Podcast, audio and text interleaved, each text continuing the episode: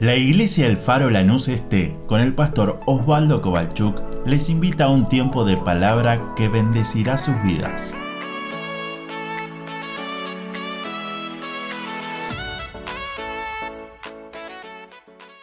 Hay un pasaje que quiero compartir con ustedes, es una historia, se encuentra en el Evangelio, según San Juan capítulo 5.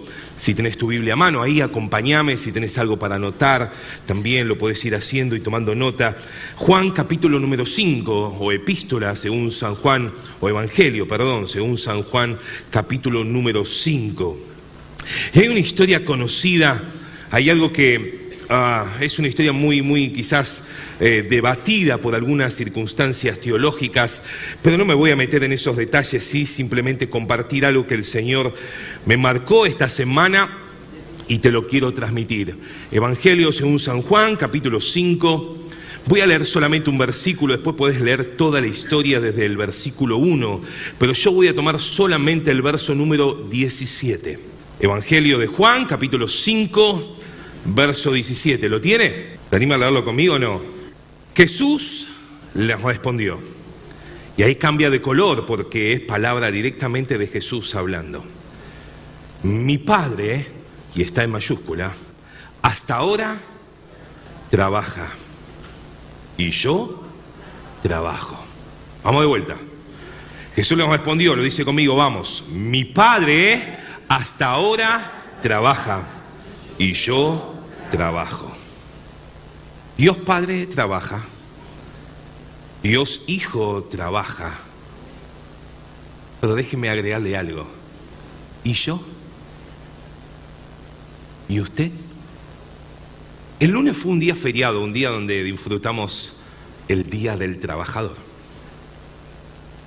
Yo no sé usted, pero muchas veces saber que al otro día es feriado es un día donde te acostás sabiendo que no hay despertador.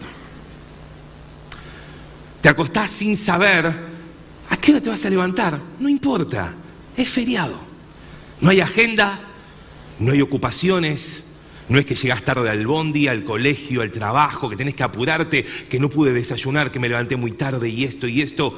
No hay agenda. No hay nada que te posicione a decir, bueno, me tengo que levantar a tal hora. Me levanto cuando quiera.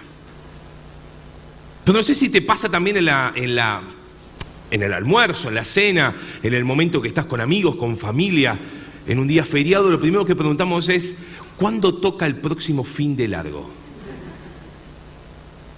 Claro, nadie está pensando un domingo, qué lindo, mañana es lunes, wow, gloria a Dios, hay que levantarse temprano, llevar a los chicos a la escuela, uh, Señor, hay que ir al trabajo, bendice mi trabajo. No nos sale eso.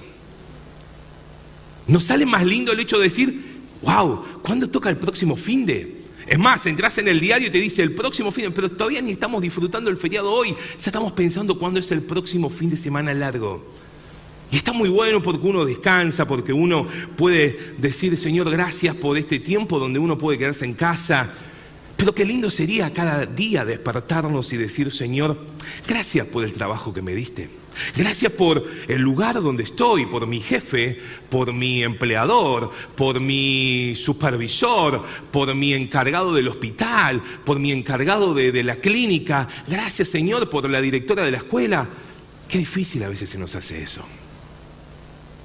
Cuando deberíamos decirle, Señor, gracias por el trabajo que nos diste y oramos para que bendigas el trabajo donde estoy, que bendigas ahí en la empresa, en el consultorio, en la escuela, para que este lugar pueda ser transformado. Mire, el domingo pasado hicimos una oración especial por los trabajos y una persona me comentaba en la semana que oró también, como todos nosotros oramos, diciéndole, Señor, está esta situación en el trabajo, acomoda tú las cosas. Y Dios obra, no sé cómo lo hace, pero opera. Y esos milagros suceden. Porque aunque no lo podamos ver, Él sigue obrando. Por eso que Jesús decía, mi Padre trabaja. Yo no sé si usted se acuerda, hay un montón de historias, me anoté alguna nada más, Pero, por ejemplo, la viuda que no tenía para, para, pagar impuestos. Entonces dijo, bueno, pero se me están llevando los pibes, ¿qué hago? ¿Cómo lo soluciono? Y viene el profeta y le dice, ¿qué tenés en casa? Nada. ¿Qué tengo en casa? Es como cuando te dicen, hacé con lo que tenés en la ladera. ¿Qué tengo? No tengo nada. Y, ella dijo, tengo un poquito de aceite nada más. Bueno, conseguí, conseguí vasijas. Y usted conoce la historia, está en Segunda de Reyes, capítulo 4. Y dice que empiezan a conseguir y el aceite empiezan a poner en una, en otra, en otra. Y vos decís, ¿cómo funciona eso? No sé, pero seguí echando que el aceite seguirá fluyendo. Seguí creyendo y el aceite fluía y llenaba otra vasija y llenaba la otra y llenaba la otra. ¿Y cuándo terminó el aceite? Cuando ellos mismos dijeron, no hay más vasijas. Y dice la Biblia, segunda de Reyes, capítulo 4, verso 6, entonces cesó el aceite. El que limita a Dios somos nosotros. El que lo encuadra a Dios o el que lo meta dentro de una cajita somos nosotros. ¿Te acordás Josué conquistando Jericó, por ponerte otra historia? Ellos pegaban una vuelta a la ciudad cada día por seis días. Alguien lo podía ver de afuera y decir, flaco, ¿quién te enseñó esa estrategia militar? ¿Cómo vas a hacer eso de pegar vuelta a la ciudad tocando bocinas, declarando victoria, cuando los que están adentro son súper poderosos. Flaco, vos estuviste 40 años en el desierto, ¿qué pensás que vas a hacer? No tenés armas. Pero ellos decían, no sé, Dios dijo esto, hagámoslo.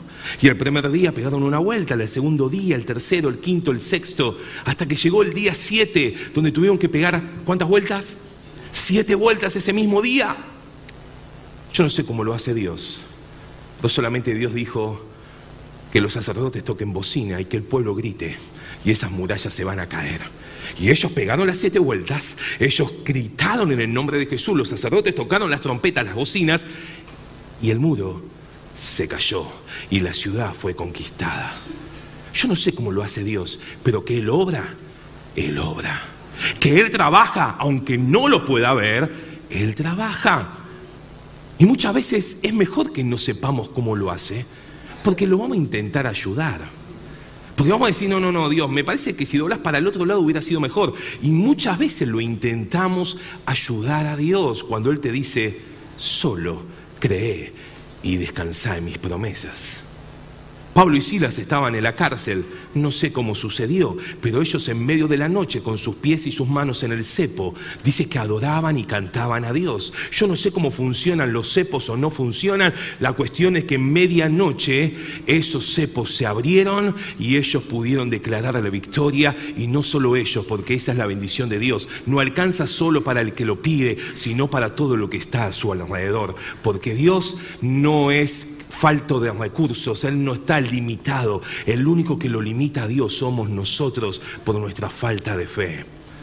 Jesús dijo, mi Padre trabaja, y te podría poner un montón de ejemplos, lo tenemos en la Biblia, cientos de ejemplos como el Padre trabaja. Pero Jesús dijo, yo también trabajo. Entonces me puse a investigar por qué Jesús dijo lo que dijo o en qué circunstancias Él está hablando que Él también trabaja. Y ahí te voy a terminar con la pregunta que te hice antes. ¿Y yo y vos? ¿Estamos trabajando? ¿Cuál es el contexto de la historia? El contexto de la historia era que había una fiesta en Jerusalén. Y Jesús con sus discípulos van a esa fiesta. Pero Jesús es así, Él prefería primero pasar por un lugar donde había necesidad. A Jesús le encantaba la fiesta, de hecho, él cambiaba el agua en vino. Aquí no le gustaría tener a Jesús en su casa, ¿no? Y uno dice, bueno, pero a Jesús le encantaba ir a la fiesta, pero él nunca dejaba de ver una necesidad y no hacer algo. Por eso que, aunque todos estaban congregando para ir a Jerusalén a la fiesta, cerquita de ahí había un estanque, el famoso estanque de, de Bethesda, donde se juntaban todos los que estaban enfermos, porque se decía que entre tiempo y tiempo un ángel bajaba, agitaba las aguas, y el que se metía primero era sanado. Como dije, esto es una contradicción eh, doctrinal y hay diferentes puntos, pero no me voy a meter en esa circunstancia o en ese punto, porque quiero tocar lo que el Señor decía con el tema del trabajo y de hacer algo para Dios. Conclusión es que él decide ir a ese estanque, a ese pozo, a esa pileta, a esa piscina. Mire, los estudiosos dicen que la encontraron, cuánto medía de largo, de ancho, no importa. Lo importante es que Jesús, en vez de ir a la fiesta, primero quiere pasar por ese lugar donde había necesidad. Y sabe que Betesda significa casa de misericordia. Y dice la palabra de Dios que ese lugar estaba cerca de la puerta de las ovejas. ¿Cuál era la puerta de las ovejas? Era el lugar donde todos llevaban sus animales, sus ovejas, para ir al templo para ser sacrificadas. Ahora me llama la atención y me lo marqué en mi Biblia. Estaba cerca de la puerta.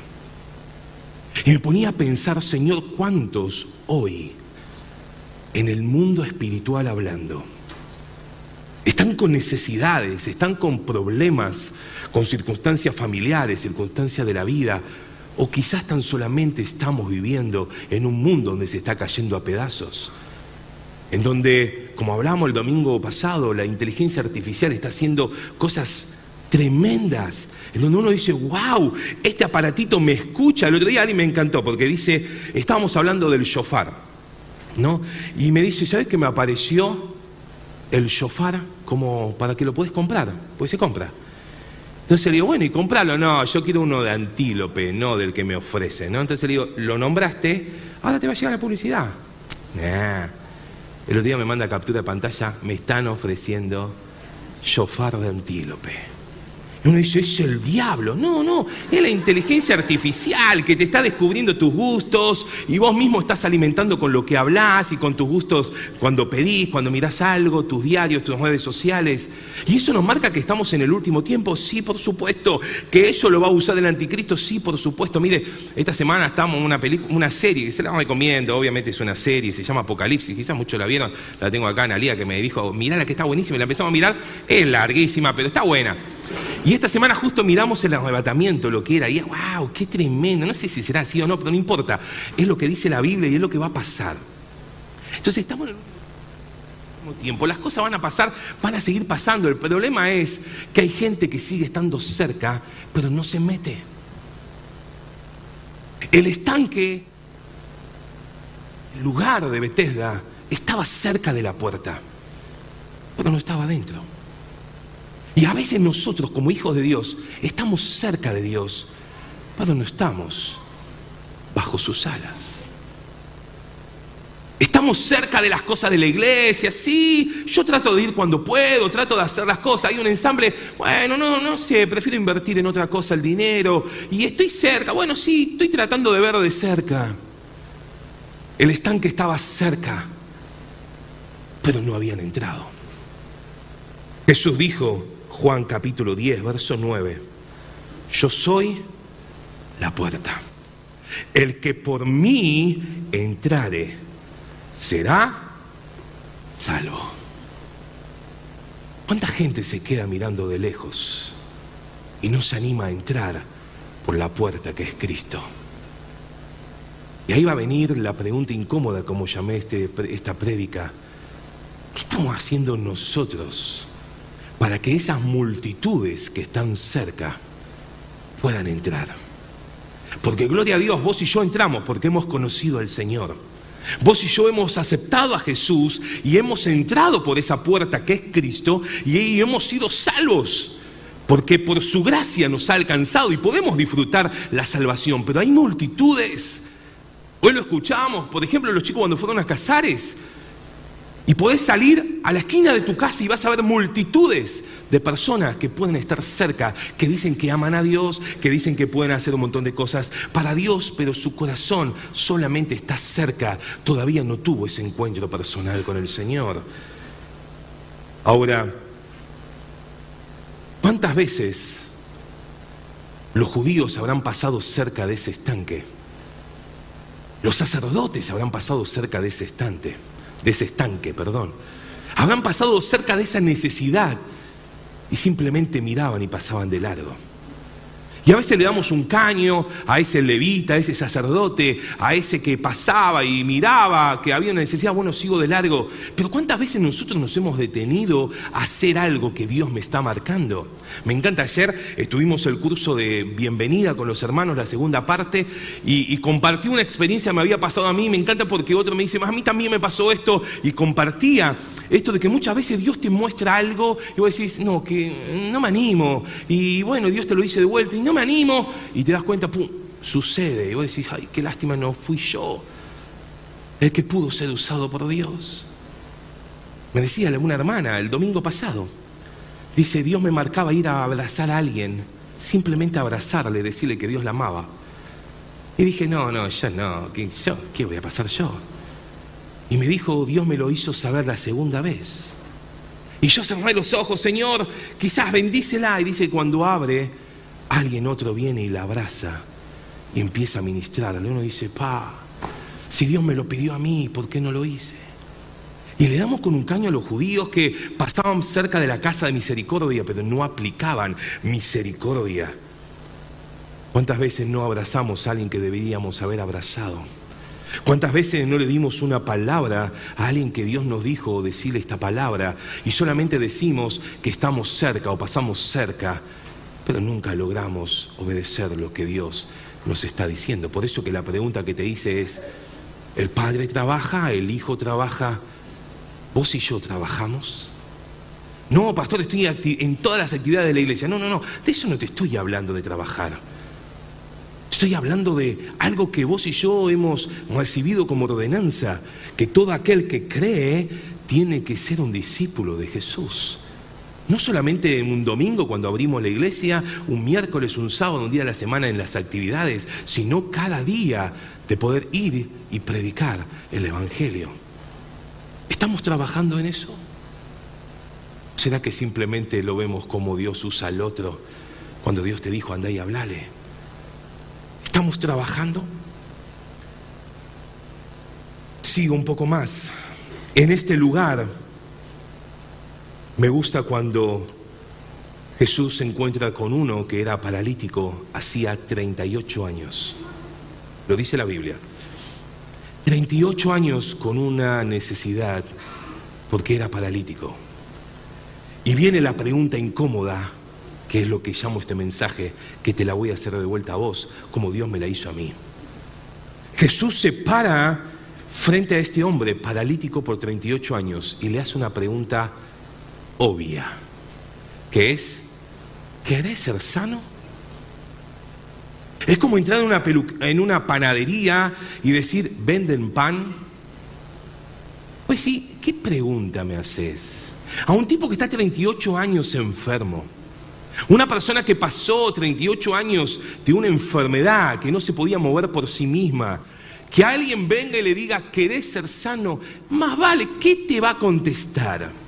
Y me ponía esta semana a pensar en esa pregunta, por eso que lo llamé la pregunta incómoda, porque no entendía qué es lo que quería hacer Jesús. Hasta que el Señor me dijo, si Él pregunta es porque está esperando que le contestes. Entonces me ponía a pensar, Señor, ¿cuántas veces no le damos bolilla a esa pregunta? Porque queremos seguir cómodos en Bethesda. Porque si vos le contestás que sí, que quiero lo que Dios está diciendo, no va a sacar de la comodidad. ¿Sabés lo que había en Bethesda? Ciegos, cojos, paralíticos y enfermos. Déjamelo mirarlo en el ambiente espiritual. Ciego, gente que no puede ver la gloria de Dios. Gente que simplemente la vive y que la cuentan. Que no lo puede visualizar. Que habla a otros de lo que escucha que los otros dicen. Cojos como la palabra lo dice, personas que tienen esos altibajos en la vida, que caminan en una forma inconstante. Tocamos el cielo, lo hablamos el domingo, tocábamos el cielo, disfrutamos la gloria y el otro día estamos un poco más en la puerta del infierno. paralíticos espirituales, que la única forma de que vengan a la iglesia es si lo llamaste, lo pasaste a buscar, siempre dependiendo del otro. Me centro en el paralítico, que es la historia de hoy. Si le decís que sí a Dios cuando Él te pregunta, ¿querés? Nos va a implicar dejar Bethsaida para ir a seguir a Jesús. Y dejar Bethsaida, Bethesda, perdón, estoy con Bethsaida. Dejar Bethesda implica que ya no voy a poder depender si otro me llama o no me llama para seguir a Jesús. Soy yo el que voy a empezar a llamar a otros. En Bethesda lo único que se escuchaba eran lamentos, quejas, dolor. A veces somos iguales. Lo único que sale de nuestra boca es quejarnos de las cosas que no se hacen. Quejarnos de las cosas que no están hechas. Si le decís que sí a Dios, vamos a tener que dejar que alguien me llame todos los días para animarme y ser yo el que llame a otros para animar a ser parte del cuerpo de Cristo. Dejar Bethesda significa dejar de, quejarte en que nadie me pregunta cómo estoy y empezar yo a preguntar a otros cómo están porque yo estoy fortalecido en Dios. Dejar Bethesda significa dejar de quejarte y me anotaba esto en la semana y lloraba porque decía, Señor, ¿cuántas veces nos enamoramos de Bethesda? Dejar Bethesda significa dejar de quejarte de que nadie quiera hacerlo. Pero si el Señor te llama, Él sabe cómo hacerlo y Él te dará las fuerzas para hacerlo. Dejar Bethesda es dejar de enamorarse de vivir de las oraciones prestadas. Enamorarse de mirar como que lo haga otro. Porque el paralítico no se movía por sí mismo, dependía de todo que lo hagan lo suban, lo bajan, lo lleven, lo traigan. Por eso que Jesús le dijo, ¿querés? Porque si él decía que sí, tenía que dejar ese lugar donde nos quejamos, donde lamentamos, donde vivimos llorando, donde nos vivimos quejando, que nadie se acuerda de mí. Por eso que este hombre le dice algo que no es la pregunta que Jesús le hizo. Él le dice, no tengo quien me mande primero al agua. Porque por lo que se lee, el que llegaba primero era sano. Se habla un montón de cosas históricas, que esa agua eran eh, aguas que traían sanidad al cuerpo y cada vez que se movía, se agitaba todo, era un suceso extraordinario, no importa. Lo que voy es, él le dice, no tengo quien me meta. Por eso que Jesús nos vuelve a preguntar hoy, y su Espíritu Santo nos vuelve a preguntar hoy, ¿Querés? ¿Querés ser usado por Dios en este año 2023? ¿Querés ser parte de lo que Dios quiera hacer en medio de su iglesia? Acordate, dejar Bethesda es dejar la comodidad de opinar de afuera y simplemente querer decir, a mí nadie me llama, nadie se acuerda de mí, nadie me preguntó cómo estoy, que lo haga el otro, yo ya estoy cansado. Decir que sí a Dios es dejar nuestra comodidad de Bethesda, es dejar que nuestra boca siga diciendo tantas cosas de queja y poder empezar a decirle, Señor, habla, que quiero escuchar lo que tú quieres hacer. Como dice el Espíritu a todas las iglesias en Apocalipsis, el que tenga oído, oiga lo que el Espíritu tiene para decir a la iglesia. Ahora, déjame decirte esto porque estaría mintiéndote si no te lo digo. Decirle que sí a Dios es ir en contra de todo lo que sucede. Porque déjame decirte, lo vivimos el sábado pasado. Uno se plantea cosas para ser desafiados, toda una juventud que se iba a animar, que estaba yendo, le iba a quedar marcado en el corazón. Ah, y los micros, gran detalle. ¿Qué pasó? Decirle, Señor, mañana voy a ir a la feria a predicar y seguro que te va a pasar algo.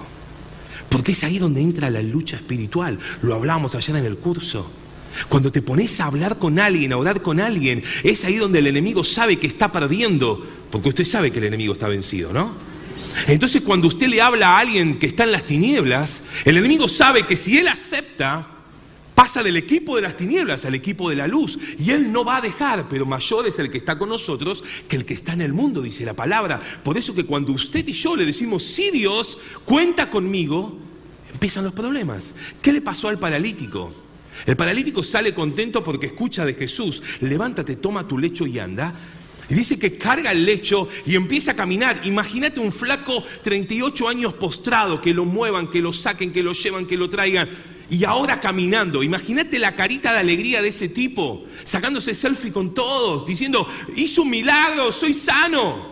Pero ahí enseguida llegan los fariseos, los judíos y le dicen, ¡eh, eh, eh! Flaco, ¿qué estás haciendo?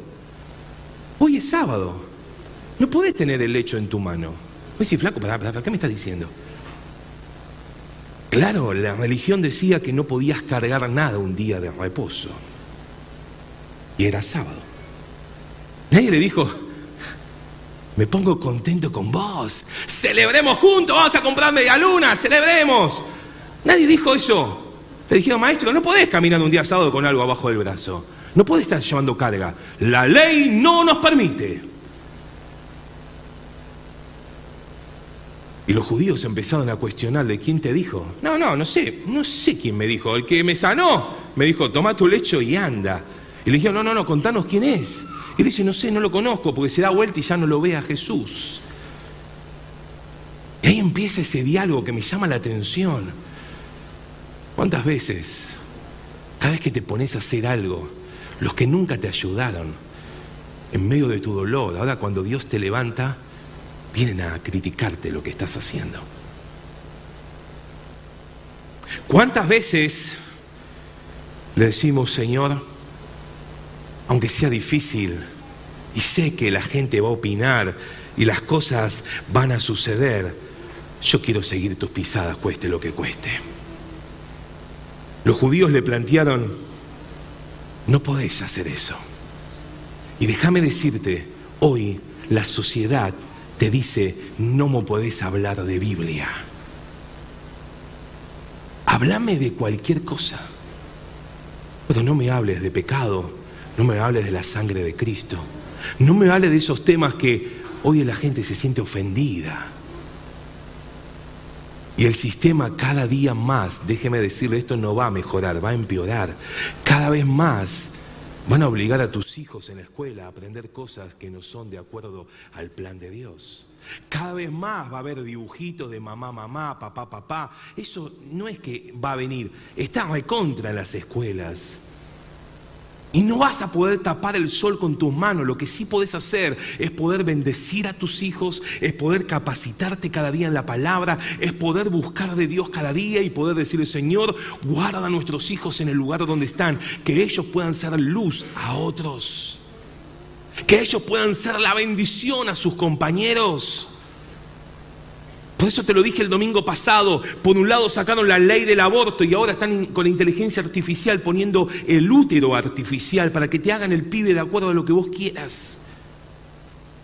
Por eso que por un lado te dicen matemos a los niños y por el otro lado te dicen inventemos al pibe como quieran. ¿Qué es lo que se busca? Es que el hombre y la mujer tengan el poder de hacer y deshacer cuando eso solo se le atribuye a Dios, el que da la vida.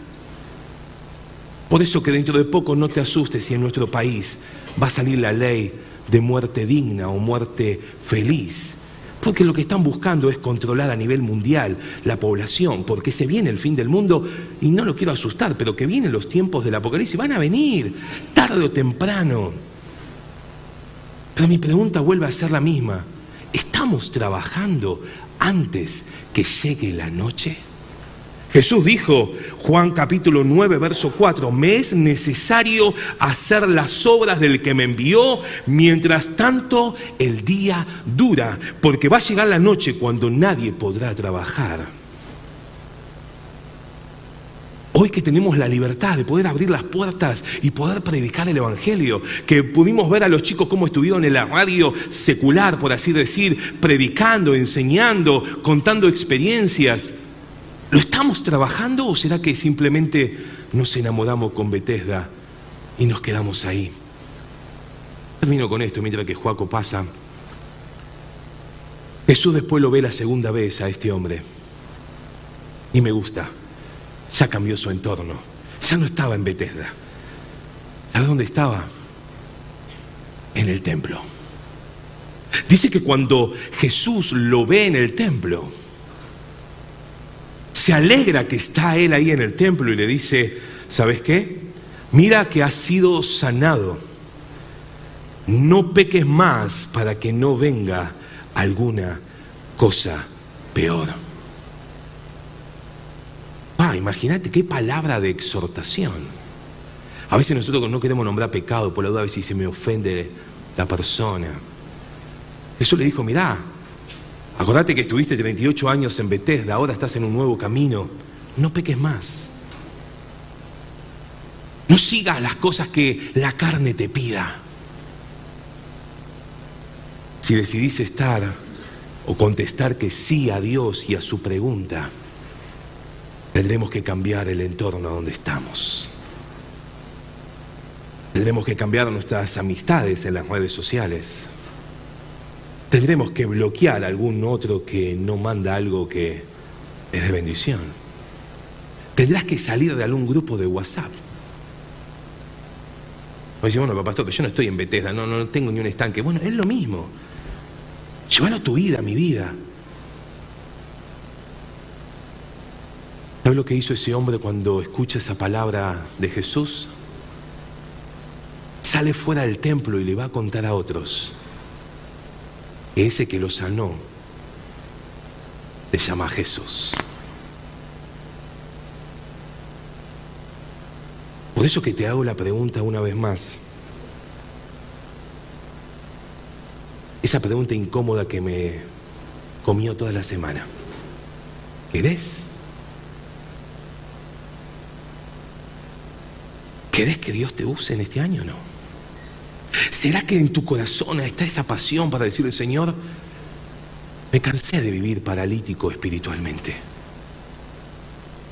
Anhelo ser un hombre, una mujer que te escuche, que aprenda, que pueda servirte. Como te dije, no va a ser fácil. El sistema cada día va a ser peor y se va a volver en contra. Por eso que cuando tengas que votar la próxima vez, no te vamos a decir a quién votes. Porque para eso no es la iglesia. Lo que sí te vamos a decir es, orá primero antes de votar. No ores porque alguien te da un plan social, porque te está atando. No ores porque alguien te puede dar cinco chapas para el techo y ya estoy feliz. Porque quedas atado espiritualmente. Ahora cuando vos te sentás ahí en tu sillón, Doblás tus rodillas al lado de la cama y le decís, Señor, ¿cuál es la persona que tengo que votar? Y a veces decimos, bueno, pero toda la familia siempre votamos así, por años votamos así. Vamos a decir, Señor, danos la gracia para no equivocarnos en este país que se está cayendo cada día más a pedazos. Un país donde la delincuencia ha tomado lugar y el propio ministro de Seguridad dice que ya el narcotráfico gobierna. Ministros donde dicen que es mejor votar el aborto que es votar por una familia como Dios manda. El problema no está ahí, el problema está en que nosotros seguimos diciendo, espera un poco Dios. Quizá no puedas cambiar la ley de un país, pero sí podés hablarle a ese que está por abortar, a ella que está por abortar y decir, ¿sabes qué? En Dios hay otra salida. Le podés hablar a ese que necesita un abrazo y no esperar que vaya otro. Quiero decirle, Señor, quiero, úsame. Sé que se van a levantar, sé que no vas a ser el popular, porque te van a decir santito, evangélico, evangelista, hay tantos nombres que nos ponen. Pero ¿sabes qué? El que abre puertas y el que trabaja aunque no lo veas, es Dios. Y si hay cosas que Él va a tener que hacer, no le preguntes cómo lo hará. Solamente decirle, Señor, confío y espero en tus promesas. Pero acá estoy para ser usado por ti. Por eso que la pregunta incómoda en esta mañana es, ¿querés? Es si le decís que sí, te sacará de la comodidad. Comodidad de decir, bueno, voy cuando puedo a la iglesia. Eso de ir todos los domingos, todos los miércoles, eso de fanático, eso no. Eso es estar en Bethesda y quejarse, lamentarse, seguir con el dolor adentro y decir, bueno, algún día va a cambiar, algún día vendrá alguien y moverá el agua y quizás tengo la suerte de que me echen al agua y que sea sanado. Pero el dador de la vida hoy está con nosotros y nos dice, y te lo digo por última vez, ¿querés que Dios te levante en este tiempo? ¿Querés decirle, Señor, soy joven todavía, me falta aprender un montón, pero cuenta conmigo en lo que deseas. Quizás me puede decir, pastor, ya estoy viejo, estoy grande, ya estoy cansado, los huesos no me responden. Pero si vos decís que sí, te sacará de las 3 de la mañana a orar por otro que quizás está en el campo trabajando, que está ahí en la frente de batalla espiritual. Decir que sí nos va a sacar de la comodidad de depender del otro. Y eso era un paralítico. Que alguien me ore, que alguien me cante, que alguien me llame como estoy, que alguien me pregunte si me siento bien o me siento mal. Y a veces hemos pensado que la iglesia es verdad que es un hospital. Pero hace cuántos años seguimos en terapia intensiva. Hace cuántos años estamos en la iglesia como calienta banco y el banquito está calentito, pero afuera hay gente que se pierde. Y hemos sido llamados a un trabajo para ser obreros en la mies. Donde no es fácil. El otro día un hermano me decía, pastor, mm, lo mío no es el púlpito, no importa. ¿A dónde dice la Biblia que todos tenemos que estar en el púlpito? Ser iglesia, como nos hablaba Joel hoy, es afuera, donde hay necesidad, en la casa de misericordia a los que están cerca de la puerta, invitarlos a que entren. ¿Sabes por qué? Porque la puerta es estrecha, estrecha, la que lleva a la salvación. En cambio, la que lleva una vida sin Cristo dice que es un camino ancho y muchos van por él. Hay multitudes, decía la Biblia, que están ciegos, ojos, paralíticos y enfermos espirituales que están cerca, pero que no están dentro. Por eso que hoy Jesús te pregunta si querés, porque Él va a usarte con poder y gloria. Él va a levantarte aún en los momentos más difíciles y Él abrirá puertas en medio de los momentos donde parece imposible. Él preparará el momento, la parte difícil la hace Dios. La parte de convencer a la persona que necesita a Dios lo hace el Espíritu Santo, no depende de nosotros. Por eso que el Espíritu Santo sigue trabajando en aquella persona que vos le hablaste una vez y te dijo que no, no te preocupes. El Espíritu Santo sigue trabajando en esa persona. Solamente vos y yo hemos sido llamados a dar la palabra.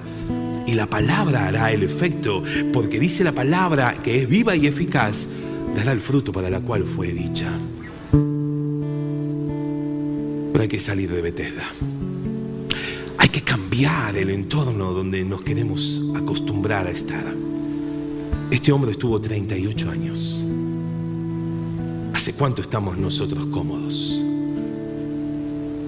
Que nuestro corazón no se, no se inquieta por ver a aquel que está perdido. Que no se inquieta por poder orar por aquel que todavía no viene al camino del Señor hoy el Espíritu Santo quiere seguir hablándonos. Nos quiere seguir diciendo, si decís que sí, ya tengo todo preparado. Solamente falta que tomes la iniciativa. Cierra tus ojos, por favor, en esta mañana, mientras que el equipo me acompaña. Oh Espíritu Santo, obra. Señor, en esta mañana me uno con cada uno de los que estamos aquí sentados. con cada uno de los que estamos hoy en este lugar, en tu casa. Señor, primeramente pedirte perdón por tantos años, tanto tiempo en quedarnos en ese estanque, esperando que otros hagan lo que tengan que hacer para que a mí me vaya bien. Donde nos hemos quedado en el dolor, nos hemos quedado en la queja, donde nos hemos quedado donde todos hablan lo mismo y simplemente nos quejamos de la situación y de las circunstancias. Pero esa pregunta que le hiciste, Señor, a ese paralítico hoy sigue trabajando en mi corazón. ¿Querés? ¿Querés? Y si uno le preguntaría a cualquiera que si quiere ser usado por Dios y poder orar y ver milagros y poder orar y ver libertad de los que están oprimidos, obviamente que todos te diremos que sí, Señor, es una pregunta obvia. ¿Cómo no te vamos a decir que sí? Si es hermoso ver cómo tú liberas, cómo tú sacas de los vicios, de las opresiones a las personas. Es hermoso ver tu milagro, Señor. Pero por algo preguntas si queremos. Porque aunque parece obvio, muchas veces te decimos que no. Porque nos hemos enamorado del lugar donde simplemente es queja. Donde simplemente queremos que el otro haga y deshaga, que me lleve, me traiga, me invite, que me saque, que me ponga y esto y lo otro.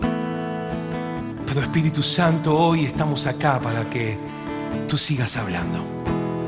Espíritu Santo habla que tu iglesia quiere escucharte. Habla Espíritu Santo que tus hijos anhelan escuchar tu voz, que nos invitas a sumarnos en esta última hora, en la undécima, donde parece que la noche ya está pronto a empezar. Pero mientras que dura el día, dice tu palabra, hay tiempo para trabajar. Y Señor, no queremos perder más tiempo. Porque llegará el día donde ya no estaremos. Llegará el día donde la iglesia no estará. Y ya no hay vuelta atrás. Pero Señor, en el tiempo que nos permites vivir, Señor, levanta tu iglesia con autoridad y poder espiritual. Levanta jóvenes apasionados, una generación que no se avergüence, aunque el sistema le diga, no me hables de Biblia, no me hables de Dios, no me hables de pecado, no me hables de la sangre de Cristo podamos decir como ese paralítico, no sé, no sé, yo lo único que sé es que estuve 38 años enfermo y alguien me dijo, toma tu lecho y yo le creí y acá estoy declarando la victoria de Cristo. Señor, levanta una generación de adolescentes, de niños, que no se avergüencen de hablar de tu nombre. Una generación de padres, que no nos avergoncemos de hablar a nuestros hijos que tú eres el Dios de milagros, que aunque no lo veamos, solamente nos pides que confiemos en que tú lo harás, la obra en tu tiempo y a tu forma, como tú lo dices. Señor, ¿qué te diremos? Señor, si sin ti no podemos hacer nada, pero perdónanos por enamorarnos de Bethesda. Perdónanos por enamorarnos de estar mirando y dependiendo de otros humanamente. Perdónanos porque como esos ciegos no podían ver tu gloria. Y muchas veces nuestros ojos están tan cargados de cosas y de sueños que no podemos ver como tú obras. Que no podemos ver cómo tu mano de poder se mueve. Como no podemos ver que ángeles están peleando aún en esta misma noche, en esta misma mañana o en las noches en nuestras casas para que podamos estar tranquilos. Y a veces como no lo vemos decimos, Señor, te olvidaste de mí. Como le dijo el paralítico por 38 años, nadie se dignó a tirarme al estanque.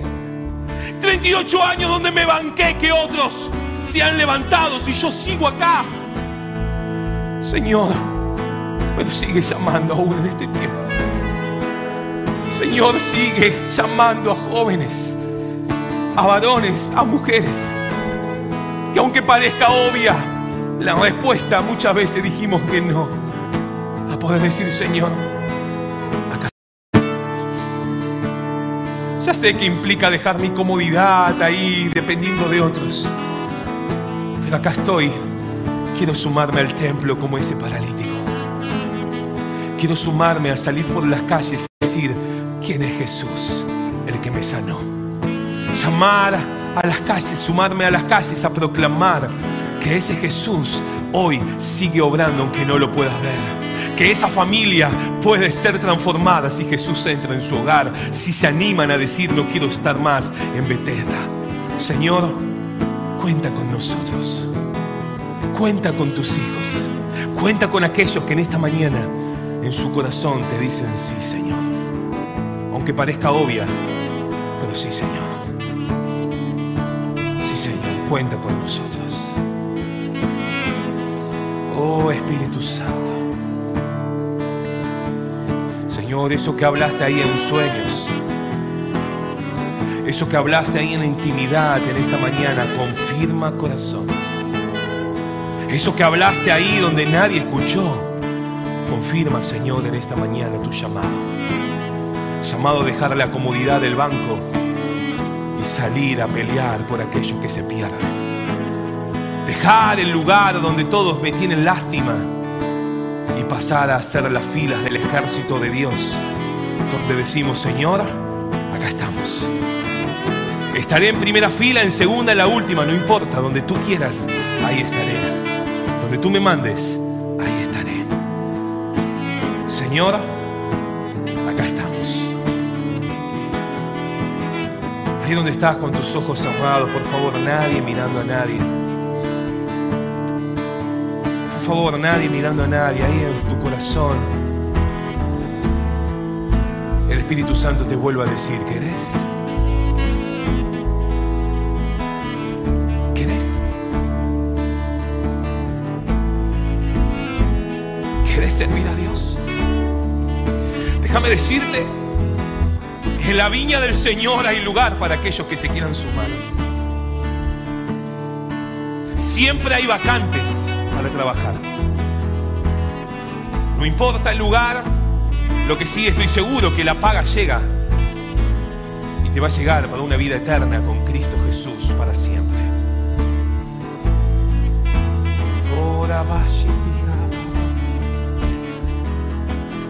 Hoy el Espíritu Santo te dice que eres.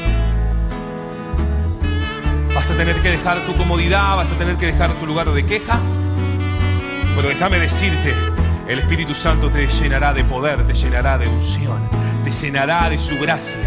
Y aunque la gente opine, y aunque la gente se levante, y aunque el sistema te diga lo que te diga, te levantarás en el nombre de Jesús y proclamarás que Cristo es el único, el mismo que era ayer, que soy y que seguirá siendo por los siglos de los siglos. Si soy uno de esos que le quiere decir, sí Señor, cuenta conmigo, todos con los ojos cerrados, ponete de pie y vamos a alabar juntos a Dios. Vamos a decirle, Señor, aunque sea difícil, yo estaré. Aunque sea la última hora, yo estaré. Señor, y si hay que ir al campo a poder predicar, cuenta conmigo. Si hay que ir a ese hospital, cuenta con nosotros. Si hay que ir a esa plaza, cuenta con nosotros. Señor, quiero dejar mi comodidad de Bethesda. Quiero dejar mi queja. Quiero dejar mi lugar de comodidad. Decirte, Señor, acá estoy. Dejaré de esperar que alguien me llame y empezaré yo a llamar para bendecir a otros. Dejaré de esperar, me dejaré de quejar de que nadie me ora y empezaré yo a orar por aquellos que siempre dicen, Señor, ¿a quién Deseamos que esta palabra fortalezca su relación con Dios. Como familia de fe, les invitamos a seguir creciendo juntos. Nos encontramos en Instagram, Facebook y YouTube, El Faro Lanús Este, o por WhatsApp al 11 30 73 50 63. El Faro, una iglesia de fe, acción, reproducción y objetivos.